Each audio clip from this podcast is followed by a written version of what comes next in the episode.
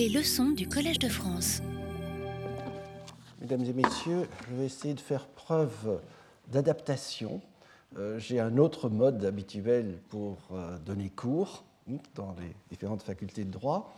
Euh, alors, j'ai demandé à l'issue de la leçon inaugurale et de la leçon la semaine dernière à quelques collègues qui avaient fait, l'honneur de venir faire quelques commentaires critiques. Alors j'en ai retenu deux. Euh, premièrement, euh, il semble que j'ai parlé trop vite, effectivement. Je n'ai pas l'habitude de lire un texte quand je donne des leçons. Donc j'ai restreint le texte quelque peu pour aujourd'hui et je tâcherai de parler moins vite. Euh, deuxièmement, ce qui m'embarrassait un peu plus, ils m'ont dit fais attention aux concepts, aux notions, aux noms que tu utilises et qui ne sont pas nécessairement, généralement connus.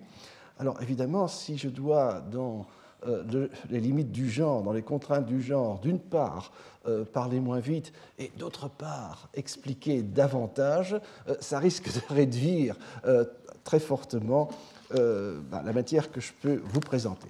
Mais enfin, j'en tiendrai compte et ne vous étonnez donc pas si aussi bien le rythme que parfois le mode de présentation sera un peu différent de des semaines précédentes et je reste évidemment à l'écoute pour continuer à m'adapter s'il le faut. Alors, dans la leçon précédente, j'ai mis l'accent sur les rapports étroits entre la gouvernance publique et les droits savants au Moyen Âge. La leçon se terminait par l'évocation de l'effacement du modèle de la science juridique, dite méthode italienne, un effacement encore très graduel au cours de la seconde moitié du XVIe siècle, mais qui s'est précipité dans le courant de la première moitié du XVIIe siècle. On a donc véritablement un change de, je ne peux pas parler de paradigme, mais de modèle entre, disons, en gros, le milieu du XVIe siècle et le milieu du XVIIe siècle. Dans la logique de la thèse associant sciences juridiques et gouvernance publique, j'ai suggéré que cet effacement devait être associé à l'affirmation d'un nouveau modèle de souveraineté, reflétant de nouveaux rapports des forces politiques, par lesquels le nouveau type de souverain était désormais sensiblement moins contenu par des souverainetés concurrentes à l'intérieur du territoire ou supposées supérieures à sa principauté.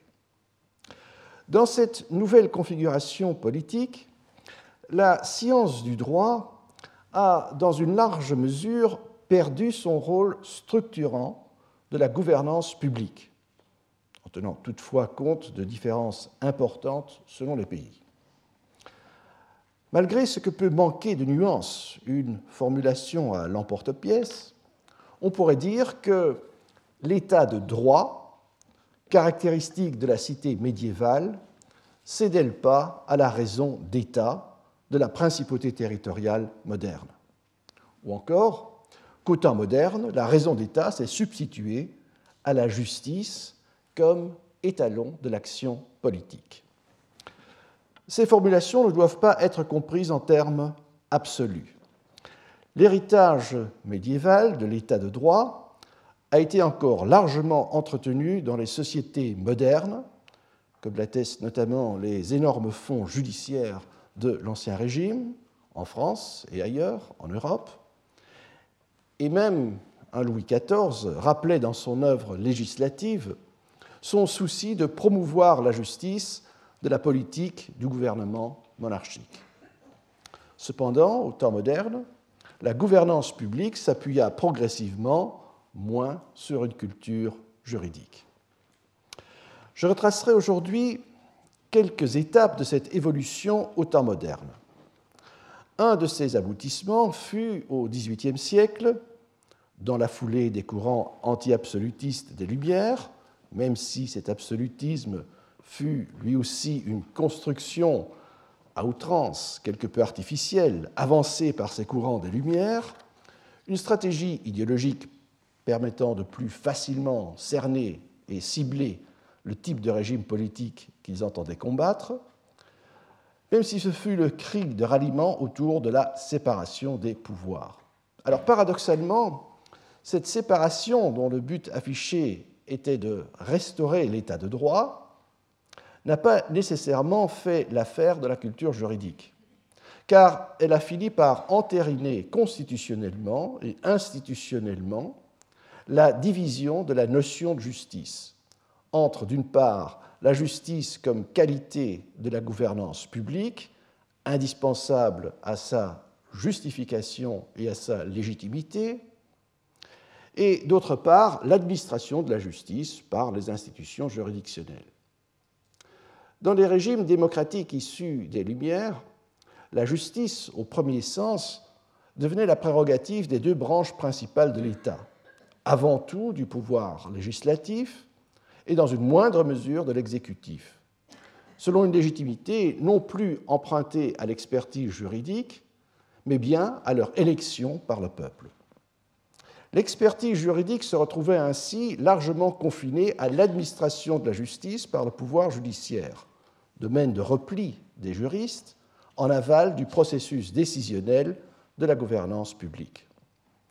Sans doute jusqu'à une époque relativement récente, la classe professionnelle et sociale des juristes est souvent également parvenue à, à s'assurer une présence importante dans les deux autres branches du gouvernement, une présence de plus en plus écornée par le recours des politiques, parmi lesquels les juristes eux-mêmes, aux spécialistes des sciences sociales et même des sciences exactes, mais leur expertise en droit ne constituait désormais plus le fondement de leur légitimité au sein de la gouvernance publique.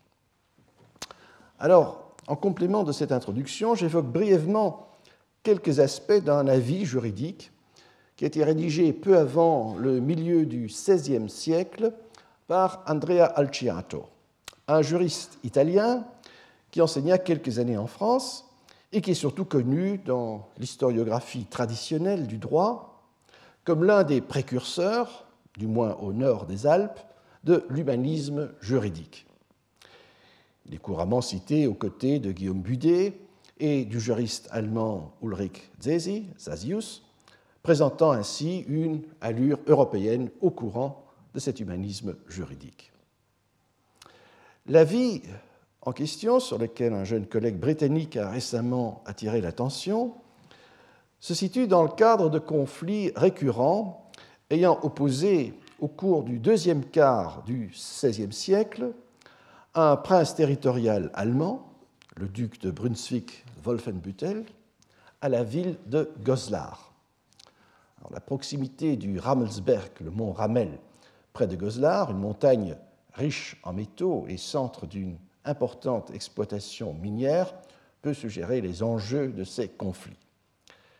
Les tensions provoquèrent par moments des conflits armés, mais également une procédure devant la Chambre impériale de justice, une cour créée en 1495 et dont la vocation primaire était d'assurer, par voie judiciaire, le maintien de la paix dans l'Empire.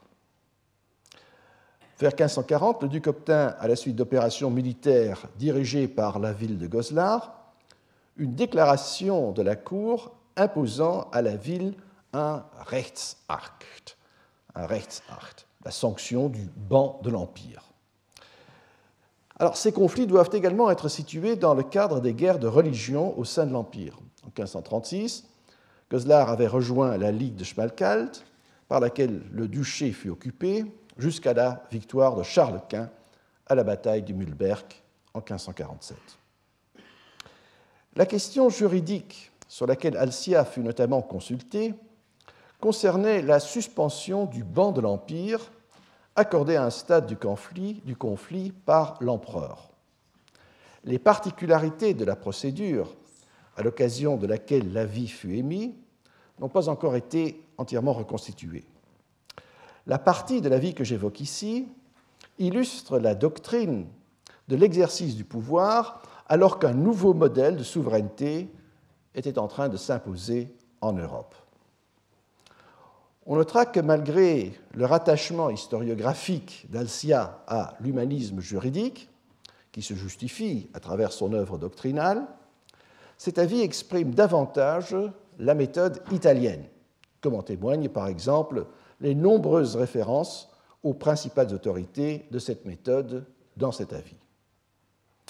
L'argument d'Alcia tend à justifier la suspension par l'empereur du ban ordonné par la Cour de justice. Selon un mode de raisonnement courant dans ce genre d'avis, Alcia commence pourtant par se référer aux constitutions de l'Empire, parmi lesquelles l'établissement de la Cour impériale, à laquelle l'empereur avait consenti. Un tel consentement et promesse de respecter cet engagement empêcherait, selon un principe général, que l'empereur puisse y contrevenir, même en exerçant la plénitude de son pouvoir. Pourtant, en invoquant un intérêt supérieur de l'Empire et même de la chrétienté, il parle de la Respublica Christiana, Alcia justifie que l'empereur ait pris, contrairement à l'ordre ordinaire du droit, la décision de suspendre le ban, car cette suspension était fondée sur une cause suffisante, le maintien de la paix dans l'Empire. Licitum est enim causa servande pacis quandoque etiam leges transgredi. Donc si la cause, c'est-à-dire la justification, est la paix, il peut, de temps à autre, quandocumque, être licite de transgresser les lois. Et je permets d'insister dans cette lecture, on ne va pas faire ici une lecture euh, rapprochée d'un texte qui est très long, sur ce petit mot quandoque, de temps en temps, de temps à autre, euh, car il est très significatif. Il marque bien qu'il ne s'agit pas d'une manière de gouverner de manière habituelle, que ce n'est que exceptionnellement, quandoque, de temps à autre. Un principe, ce principe selon lequel le prince peut toujours, dans l'intérêt public, s'écarter de la règle de droit, même lorsqu'il s'agit de ses propres engagements et même au préjudice d'un tiers. Formellement, cet intérêt est garanti si le prince agit en déclarant intervenir de sa science certaine et en exerçant la plénitude de ses pouvoirs. il exprime ici simplement en fait des clauses, des formules euh, qui avaient déjà été relayées par plusieurs générations dans ces doctrines depuis le Moyen Âge. Cette partie de l'argumentation, qui se réfère à de nombreuses autorités de la science médiévale, insiste lourdement sur le maintien de la paix comme un intérêt supérieur permettant au prince de se poser au-dessus de l'ordre juridique, des conventions et des procédures judiciaires. Alors ce principe, qui peut être conçu comme une concrétisation du pouvoir absolu dont il était question la semaine dernière, n'était pas nouveau. Et Alcia atteste ses fondements dans la science médiévale. Cependant, ce que cette argumentation illustre en creux, plutôt implicitement, c'est que ce principe avait une toute autre portée lorsqu'il était transposé du contexte des rapports de force politique dans les cités italiennes au Moyen Âge à la réalité politique d'un prince moderne, d'une puissance incomparablement plus grande comme l'était Charles Quint. Ainsi, l'argumentation d'Alcia ne pouvait pas nécessairement être lue comme un contrôle, partant une restriction de l'exercice de ce pouvoir absolu, mais davantage comme sa justification sans que l'État de droit ne fût encore en mesure, comme dans le contexte politique italien médiéval, d'en maîtriser le recours.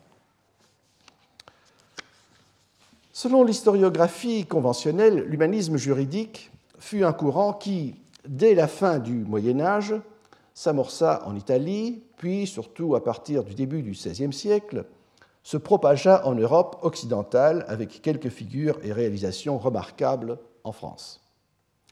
La méthode préconisée par cet humanisme juridique est résumée par l'expression ad fontes, donc vers les sources, un retour au texte romain en les restaurant dans leur version historiquement et philologiquement correcte. c'est-à-dire en les expurgeant des déformations et accrétions médiévales partant des doctrines de la méthode italienne qui s'appuyait sur une vulgate établie au Moyen Âge. Autant les débuts de l'humanisme juridique sont-ils relativement peu controversés dans l'historiographie générale du droit, autant ces développements ultérieurs se perdent-ils quelque peu dès qu'on atteint les dernières décennies du XVIe siècle? Sans doute, un courant s'inscrivant clairement dans la ligne des études historiques et philologiques de l'ancien droit romain, on parlera parfois d'un courant antiquisant, se poursuivra jusqu'à la fin du XVIIIe siècle et au-delà. Mais dès qu'on atteint la seconde moitié du XVIe siècle, les pistes se brouillent dans la doctrine juridique, du fait que même si de nombreux auteurs adopteront les lectures corrigées des textes, ainsi que certaines opinions et doctrines empruntées aux réalisations de l'approche historique et philologique, le but principal d'un nombre croissant d'ouvrages juridiques ne sera plus une restauration ou réflexion à l'ancienne, mais le développement d'une doctrine selon une nouvelle approche. Cette nouvelle approche, en plus, reprend dans une très grande mesure des doctrines et interprétations de la méthode italienne et s'impose au XVIIe siècle comme la méthode prédominante dans la pensée, dans la littérature juridique en Europe occidentale. Les prises de position parfois fortement polémiques des humanistes du XVIe siècle à l'égard des vieux matins de la méthode italienne, j'emprunte l'expression à Rabelais, n'ont finalement pas réussi à s'imposer comme le courant de pensée prévalant parmi les juristes enseignant aux universités et moins encore parmi les praticiens. Tout au plus peut-on avancer qu'au cours des derniers siècles de l'Ancien Régime, les juristes et praticiens qui faisaient preuve d'une solidité intellectuelle avaient intégré les principaux acquis des recherches des juristes humanistes et de leurs successeurs antiquisants, mais cette culture scientifique humaniste faisait plutôt partie de leur bagage culturel que de la méthode principale qu'ils appliquaient dans leurs arguments et raisonnements professionnels. Cette brève référence au courant d'humanisme juridique, qui comporte évidemment bien d'autres facettes, on songera notamment en France au rapport entre les juristes de ce courant et les coutumes en voie de rédaction. Alors, cette référence ne peut omettre d'insister que l'idéal de cette approche était finalement de développer un système de gouvernance alternatif à celui qui s'était développé au cours du second Moyen Âge. Le vent de contestation et de réforme dans l'Église, comme dans plusieurs États séculiers, qui a forci au XVe siècle, a ainsi également inspiré des juristes à rechercher dans l'Antiquité classique un modèle supérieur de gouvernance publique. La reconstruction du modèle romain antique était toutefois susceptible de donner lieu à des controverses. La toute grande majorité des textes des compilations de Justinien datent du VIe siècle, alors que la période dite classique du droit romain se situait trois à quatre siècles auparavant. Alors fallait-il privilégier une reconstitution du droit de l'époque de Justinien, relativement tardive, mais pour laquelle on disposait de sources textuelles, alors qu'une reconstitution du droit de l'époque classique supposait une reconstruction plus conceptuelle à partir des fragments de cette époque repris, mais moyennant des manipulations, dans les compilations de Justinien. Par sa critique historique et philologique, l'humanisme juridique contribua à saper l'autorité de la science juridique médiévale, la méthode italienne, sans parvenir à se substituer à sa prédominance dans la pratique. La nouvelle méthode qui émergea à la fin du XVIe siècle s'imposa progressivement à partir des premières décennies du siècle suivant. Dans l'historiographie européenne, cette nouvelle méthode n'a pas de nom. N'étant pas identifiée comme une méthode distincte, elle laisse un vide historiographique. C'est d'autant plus paradoxal que l'expression jus commune, qui, comme on l'a vu dans la leçon précédente, était avant tout une catégorie de la théorie des sources développée par la science juridique médiévale, n'a pris le sens général qu'on lui donne couramment, c'est-à-dire un ensemble de règles de droit positif applicables dans plusieurs pays européens, qu'au cours des temps modernes.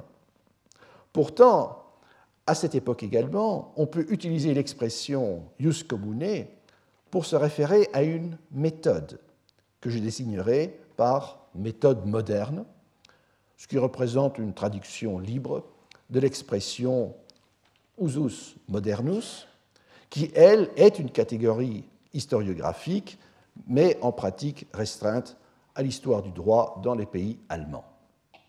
Pourtant, les caractéristiques générales que l'on peut reconnaître dans cet usus modernus allemand sont également reconnaissables dans les développements de la pensée juridique dans d'autres pays européens, tout en maintenant une large part de traits communs.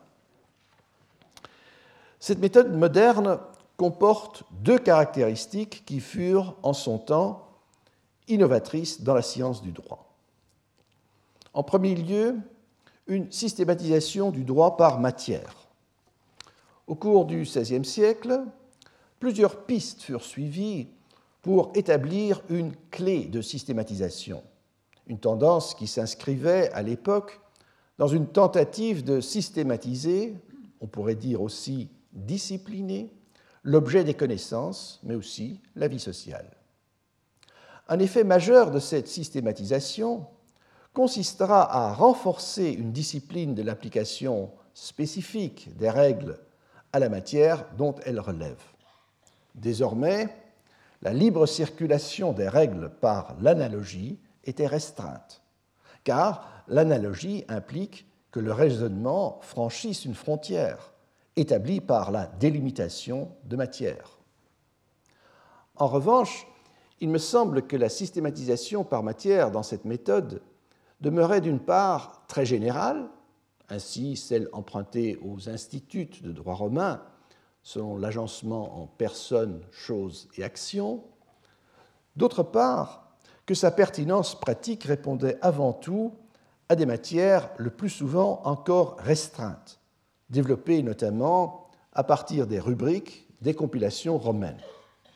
Une systématisation du droit par branches, telle que nous les envisageons depuis les doctrines inspirées par le rationalisme du XVIIIe siècle et la logique des codifications, appartient à un développement ultérieur. La seconde innovation caractéristique de la méthode moderne a été la fusion du droit particulier avec le droit romain, tel qu'il avait été développé dans la tradition doctrinale depuis le Moyen Âge. La méthode italienne s'était sans doute, elle aussi, intéressée au droit particulier, notamment aux statuti des villes ou aux coutumes. D'une manière générale, cependant, ces droits particuliers n'avaient pas été intégrés dans les doctrines de droit substantiel de la science juridique. Ils avaient leur place dans la théorie des sources du droit, des conflits de loi, de l'interprétation juridique, des principes procéduraux touchant leur application, et certains enseignants insérait plus ou moins fréquemment des références à une règle ou institution d'un ius proprium, d'un droit particulier, pour illustrer ou complémenter le commentaire de droit romain. Par exemple, connu combien il y a eu un ouvrage il y a quelques années qui est paru sur la manière dont, ici en France, à l'école de droit d'Orléans, euh, des enseignants très célèbres comme Jacques de Révigny, euh, Pierre de Belperche, euh, émaillaient souvent leurs commentaires de droit romain en se référant à tel ou tel cas de la pratique ou à telle ou telle règle coutumière.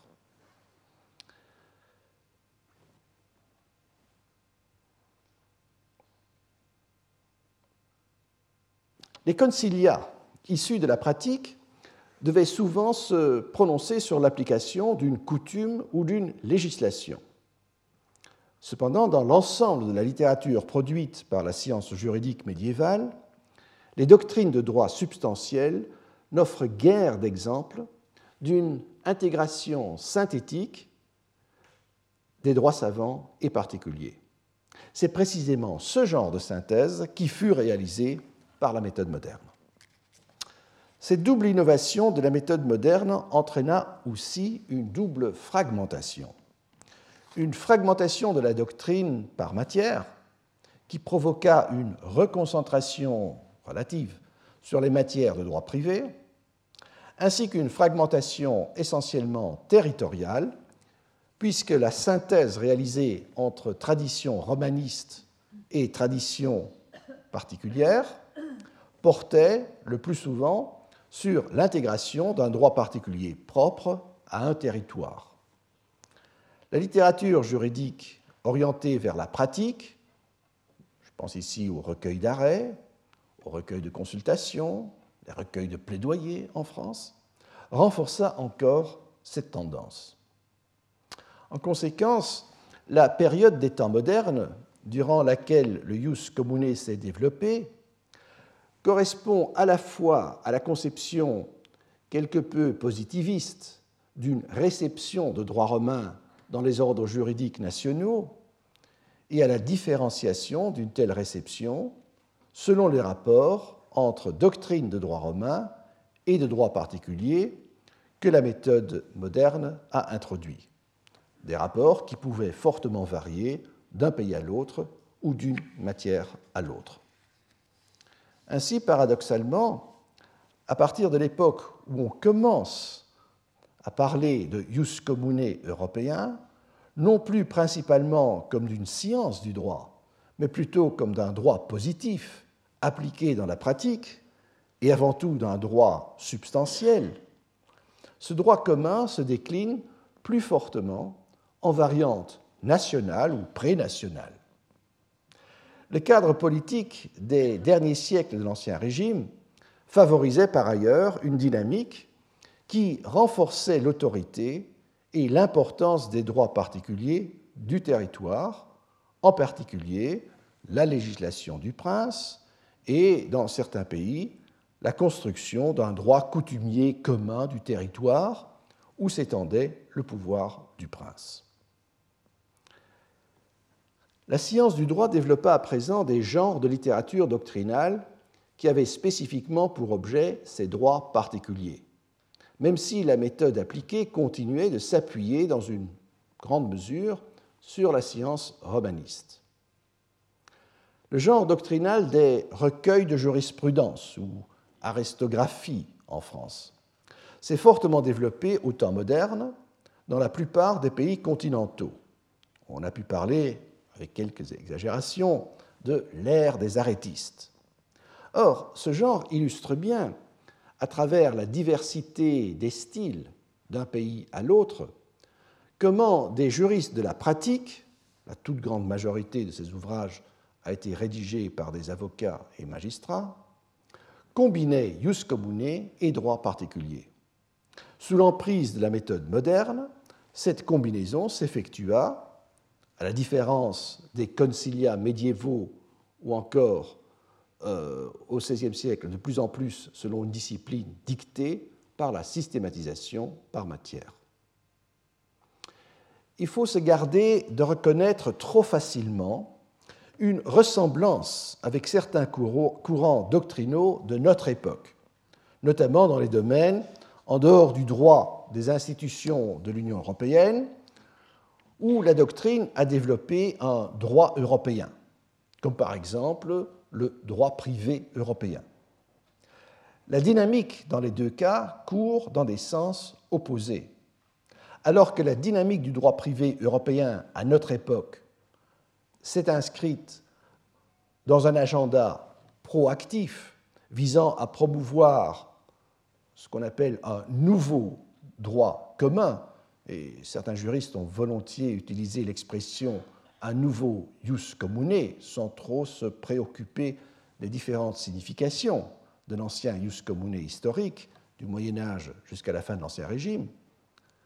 La méthode moderne, par contre, l'usus modernus, à l'échelle européenne, s'est avant tout efforcé de maintenir, au nom d'une rationalité, un degré plus ou moins fort de notions et principes communs, principalement empruntés au droit romain, ou du moins aux doctrines de droit romain, qui constituaient à la fois un cadre de référence et un réservoir de règles applicables à défaut.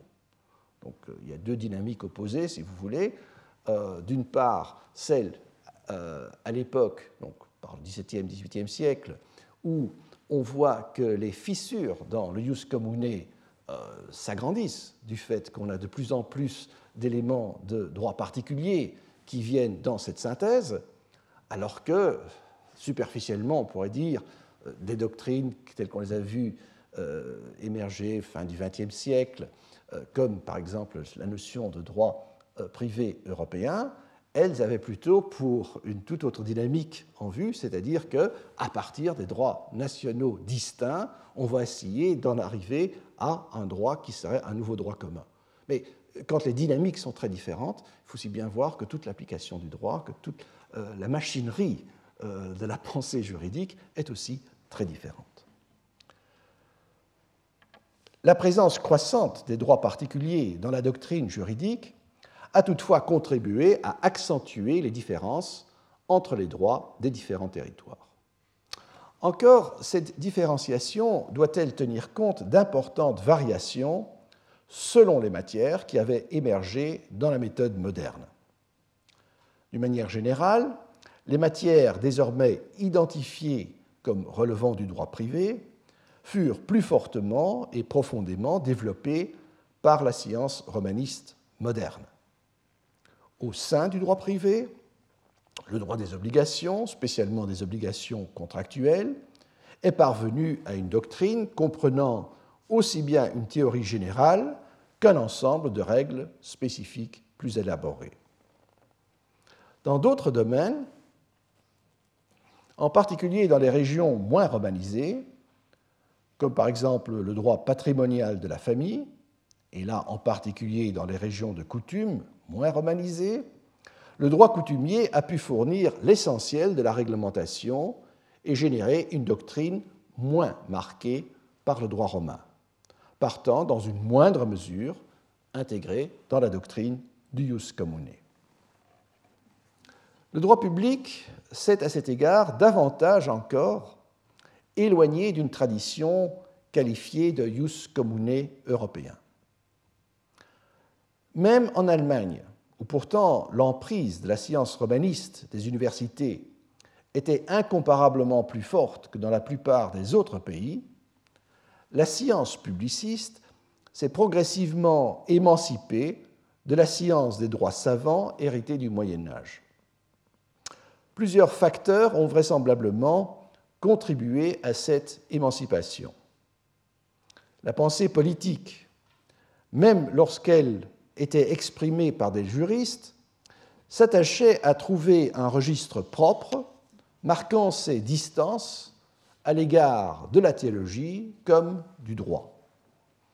Ce fut certainement le cas de plusieurs grands, ouvrages qui, ambitionnant un regard sur le politique dépassant les territoires individuels, évitait de s'attacher de trop près à des règles spécifiques de droit romain ou d'un pays spécifique. Mais le plus souvent, l'élaboration d'un droit public s'est avant tout appuyée sur des actes ou développements historiques, plus ou moins reconstruits en fonction des intérêts et objectifs que l'auteur entendait servir, propre à un ordre politique, particulier. L'apport spécifique de la science du droit romain à un tel droit public pouvait varier.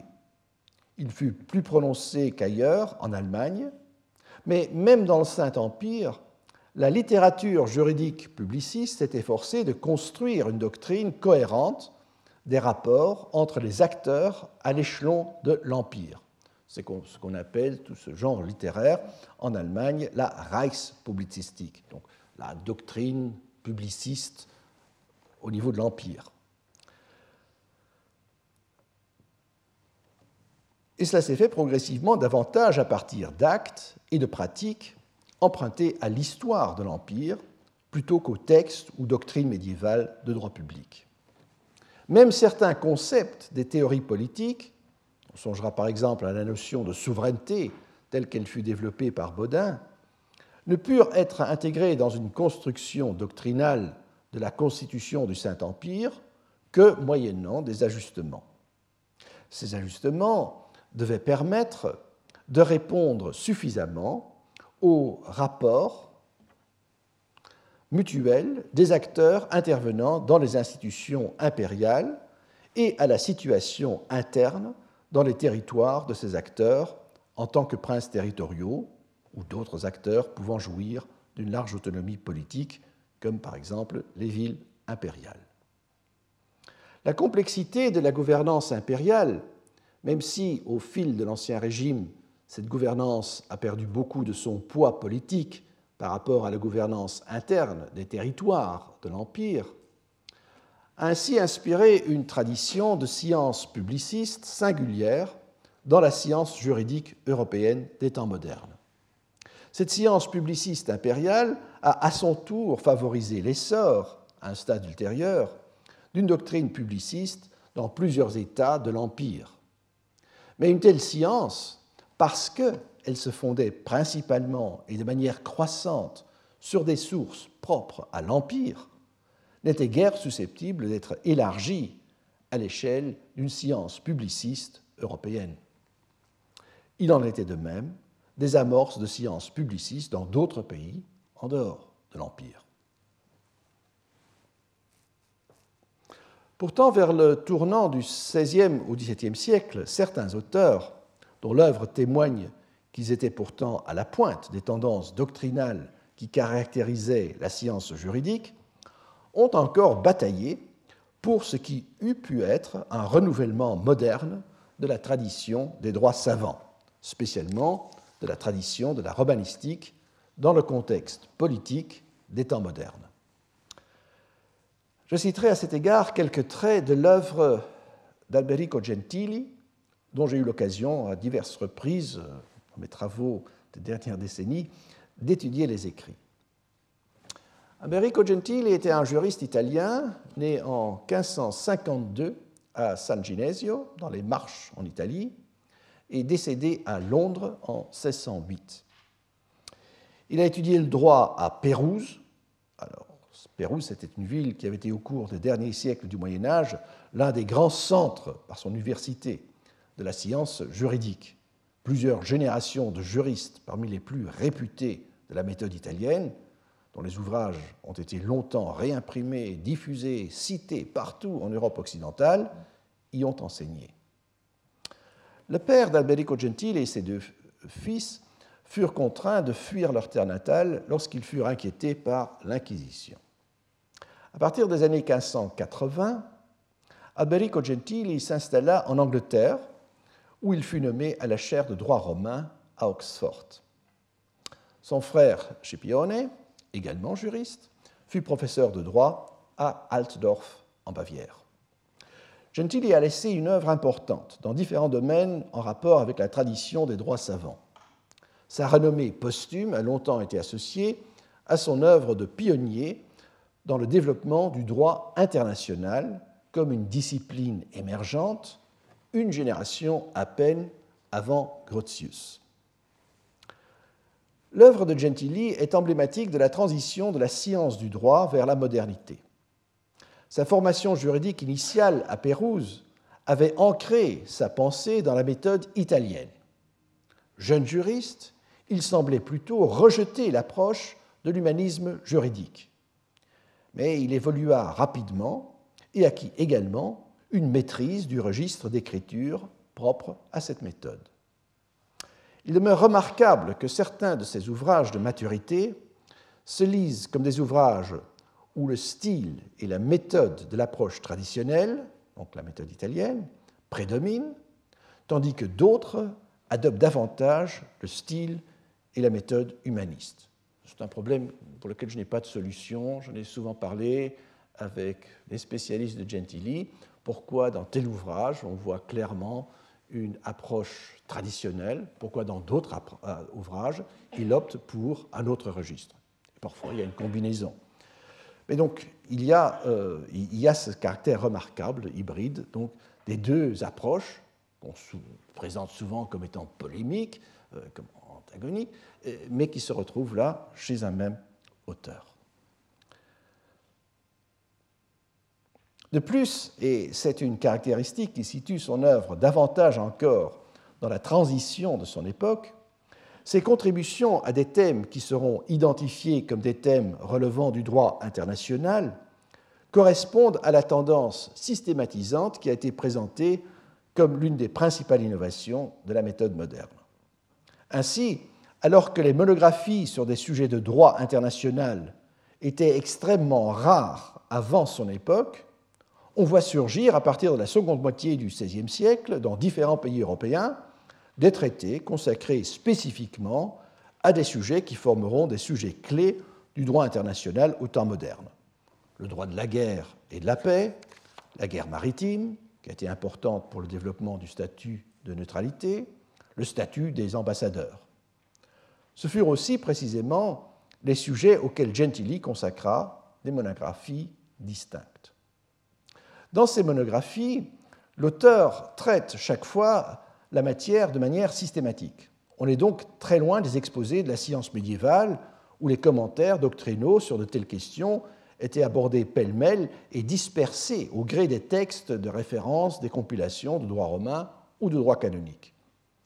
Dans ces monographies, on retrouve la diversité des registres et approches, tantôt traditionnels, tantôt humanistes, dans l'un cas et dans l'autre, en se référant aux autorités spécifiques de ces méthodes. En même temps, Gentili intègre ces méthodes et autorités dans une nouvelle présentation qui consiste en un exposé systématique sur l'ensemble du sujet. Avec le bénéfice du recul historique, on constate que cette approche annonçait la méthode des monographies qui se multiplièrent au cours des siècles suivants. Et cette constatation, dans le domaine du droit international, se vérifie également dans la littérature juridique européenne des derniers siècles de l'Ancien Régime, dans d'autres domaines du droit.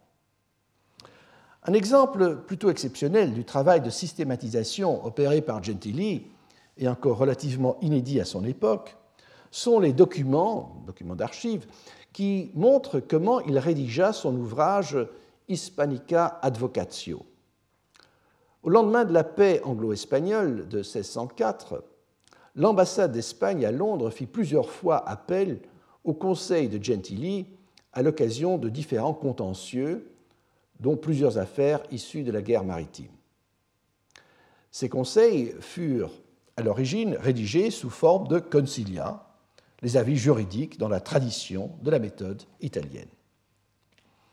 Au XVIe siècle, et même au siècle suivant, les concilia, c'est-à-dire des recueils de tels avis sur des questions les plus diverses, demeuraient un genre populaire de la littérature juridique, souvent édité ou réédité.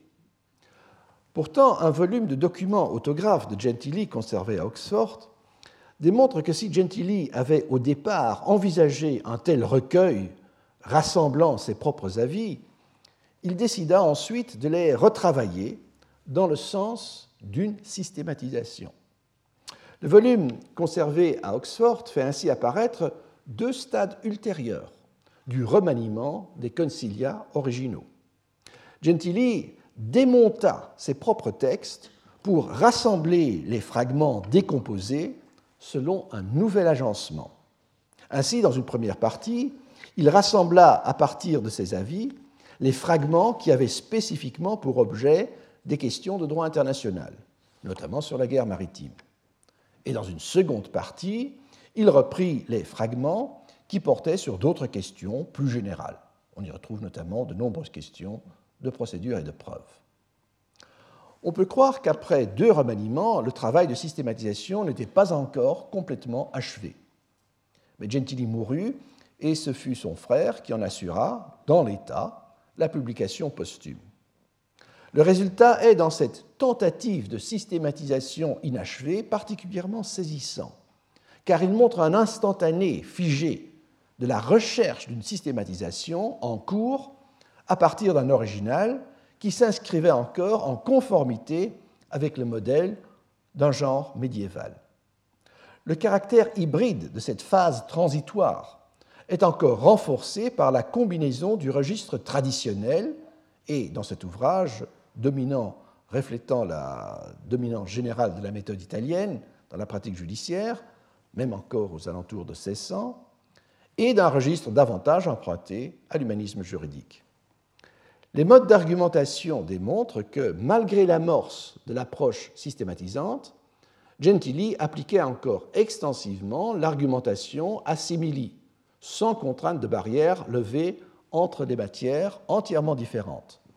Ainsi, par exemple, la version recyclée et en partie systématisée de l'Hispanica Advocatio reprend en long un argument qu'il avait développé dans une affaire où un navire portugais capturé par un corsaire hollandais au large de Lisbonne avait été arrêté lorsqu'il s'était aventuré dans les eaux territoriales anglaises, alors que le capitaine hollandais était en route avec sa prise vers la Hollande.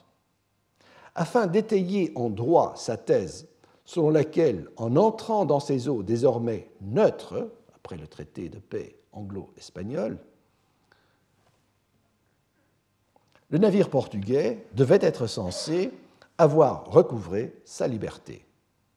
Alors pour cela, Gentili développa laborieusement une analogie tirée de la doctrine canonique, où il était question d'un prisonnier sous la garde d'un pouvoir séculier qui était conduit par un cimetière terre ecclésiastique et qui pouvait à ce moment invoquer son droit d'échapper à l'autorité séculière en se soumettant à l'autorité de l'Église. Pourtant, ce ne sont pas de tels arguments qui sont le plus remarquables dans le réagencement de cet extrait par Gentili, mais bien son souci et sa capacité de réagencer de tels arguments en fonction d'une systématisation regroupant des questions dans le cadre d'une matière, en l'occurrence le droit de la guerre, la guerre maritime, qui jusqu'alors n'avait pas bénéficié d'un tel traitement spécifique. Mais l'œuvre de Gentili n'est pas seulement une illustration offrant une image de la transition de la science juridique aux confluences de la méthode italienne et de l'humanisme juridique repris dans le nouveau courant de la méthode moderne. Elle permet aussi de suivre Gentili dans une démarche visant à assurer la pertinence, partant la présence, des juristes formés en droit romain dans la gouvernance publique. Ici également, il apparaît comme une figure de transition, car s'il reprend en partie l'expertise du juriste à soutenir la gouvernance publique dans la tradition de la science médiévale, dans la cité italienne, d'où il venait, il s'engage également, peu après l'accession de Jacques Stuart au trône anglais en 1603 comme un défenseur du pouvoir monarchique absolu.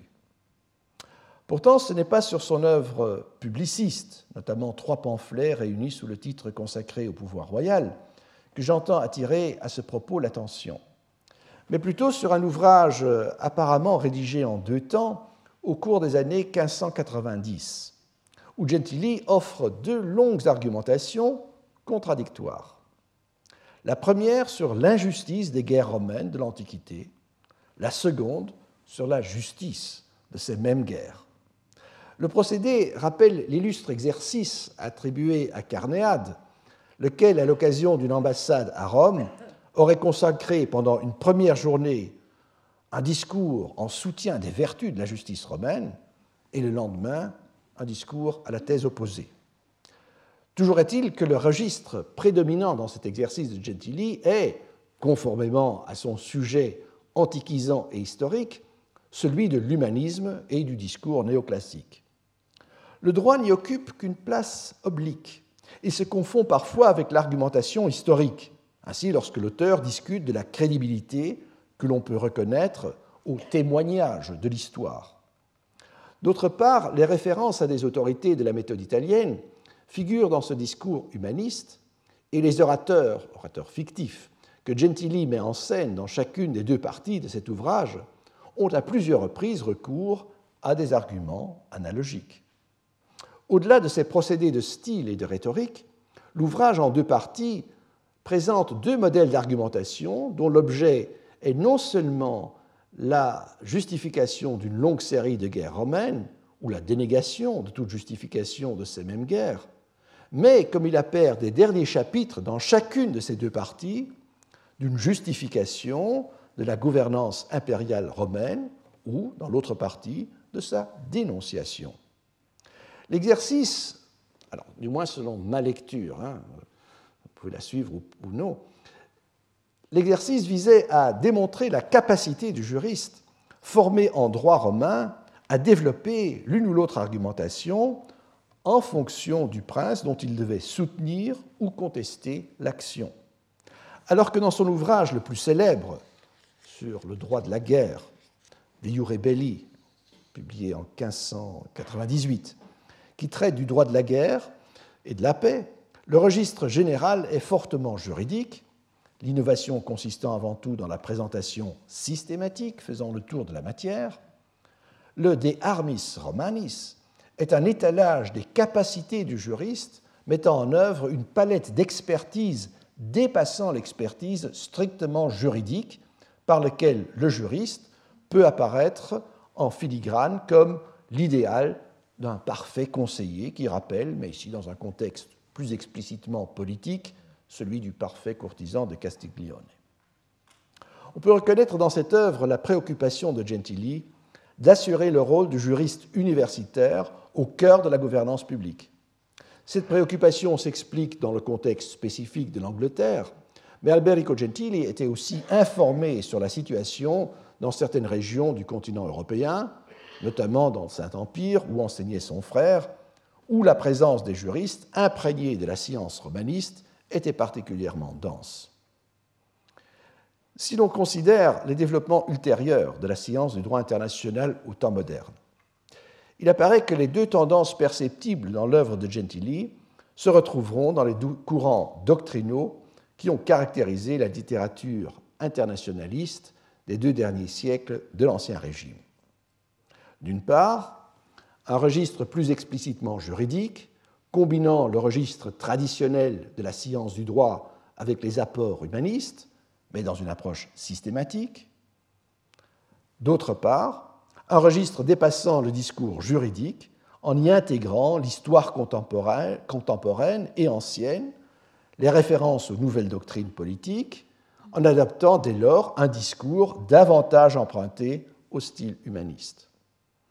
Ce fut le cas dans le De Jure Belli ac Pacis de Grotius, publié pour la première fois ici à Paris en 1625, un ouvrage qui annonça une nouvelle ère dans les conceptions du droit international. Chez Grotius, le dépassement du registre spécifiquement juridique, qui entraînera un effacement du recours direct aux autorités juridiques médiévales, encore fortement présente dans l'œuvre de Grotius, a sans doute contribué à marginaliser pendant longtemps la portée du droit international dit positif dans la doctrine internationaliste, au profit de la construction d'un droit international dit naturel. Ce n'est qu'au XVIIIe siècle que des ouvrages internationalistes remettront à nouveau à l'avant-plan une doctrine plus positiviste. Ce positivisme coïncida avec le développement de la construction désignée à l'époque de droit public de l'Europe. Une conception du droit international public en partie inspirée par des modèles empruntés au progrès des sciences naturelles, ainsi par exemple la théorisation du principe d'équilibre des pouvoirs dans les relations internationales, est largement fondée sur une base empirique des pratiques des acteurs des relations internationales, documentées par la multiplication de vastes recueils de traités internationaux. Cette brève évocation du droit public de l'Europe au XVIIIe siècle permet en conclusion de revenir sur la méthode moderne et sa destinée au cours du dernier siècle de l'Ancien Régime. Il y a dans une certaine mesure un parallélisme à tirer entre cette construction d'un droit public à l'échelle d'un système européen et la construction du droit public dans différents ordres euh, politiques au cours des derniers siècles de l'Ancien Régime. Dans ces ordres internes, même là où la romanisation de la culture juridique était très forte, la science juridique romaniste n'a guère imposé un droit substantiel. Et la science publiciste s'est de plus en plus appuyée, comme je l'ai dit, sur des sources propres à l'ordre interne, que l'on peut en quelque sorte situer en parallèle aux grandes collections de traités que je viens d'évoquer pour la même époque dans le cadre du droit public de l'Europe. En droit privé également, la part des droits particuliers de chaque ordre politique s'est accrue dans la synthèse du droit romain et du jura propria. Mais l'apport de la doctrine est demeuré relativement forte et a ainsi assuré dans ces domaines une culture européenne de jus commune. C'est en ce sens que l'on peut faire état, pour les derniers siècles de l'Ancien Régime, d'une privatisation de la science juridique fondée sur la tradition romaniste. Dans cette mesure, le rôle du juriste universitaire en tant que juriste romaniste dans la gouvernance publique semble avoir reculé au cœur des arcanes du pouvoir politique.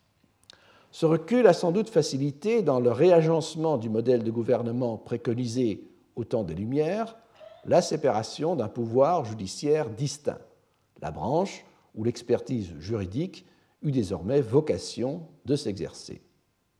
En revanche, l'expertise spécifique du juriste n'était désormais plus indispensable dans les branches du pouvoir législatif ou du pouvoir exécutif. Et en ce sens, les tentatives des juristes de la transition du Moyen Âge au temps moderne pour assurer une gouvernance publique s'inspirant directement de la science juridique, comme chez Gentili, du moins dans la lecture que j'ai proposée de son œuvre, ont été à long terme un échec. Pourtant, ce phénomène de privatisation n'a évidemment pas entièrement exclu la reconnaissance de la pertinence de l'expertise juridique pour la gouvernance publique. Tout d'abord du fait que de nombreux domaines de ce droit privé étaient encore longtemps perçus en rapport avec cette gouvernance publique. Pour ne citer qu'un exemple, euh, certainement pour les pays catholiques, le droit du mariage, ne fût-ce que parce que le mariage demeurait une matière où la concurrence, partant les tensions entre le pouvoir séculier et l'Église, se manifestait. Ensuite, parce que, comme l'a observé Michael Stolleis dans le contexte du Saint-Empire, mais cette observation peut être étendue à d'autres pays, parce que l'expertise juridique du privatiste, en raison de la théorie relativement élaborée que la science romaniste avait développée, était conçue comme une matrice de pensée toujours utile dans la gestion de la chose publique, une conception qui s'est poursuivie par ailleurs dans un tout autre contexte politique et culturel jusqu'au XXe siècle. Voilà, mesdames, messieurs, en l'espace d'une leçon, une interprétation qui permet d'avancer une amorce d'explication. Comment la science juridique romaniste est devenue essentiellement une théorie du droit opérant une mutation en un jus commune européen, mais réduisant la tradition romaniste et ce jus commune à un fondement de droit privé, ce qui a été longtemps encore la perception des juristes dans les systèmes où un code civil articulé à partir d'un tel fondement est resté en vigueur. Je vous remercie. Retrouvez tous les contenus du Collège de France sur www.colège-2-france.fr.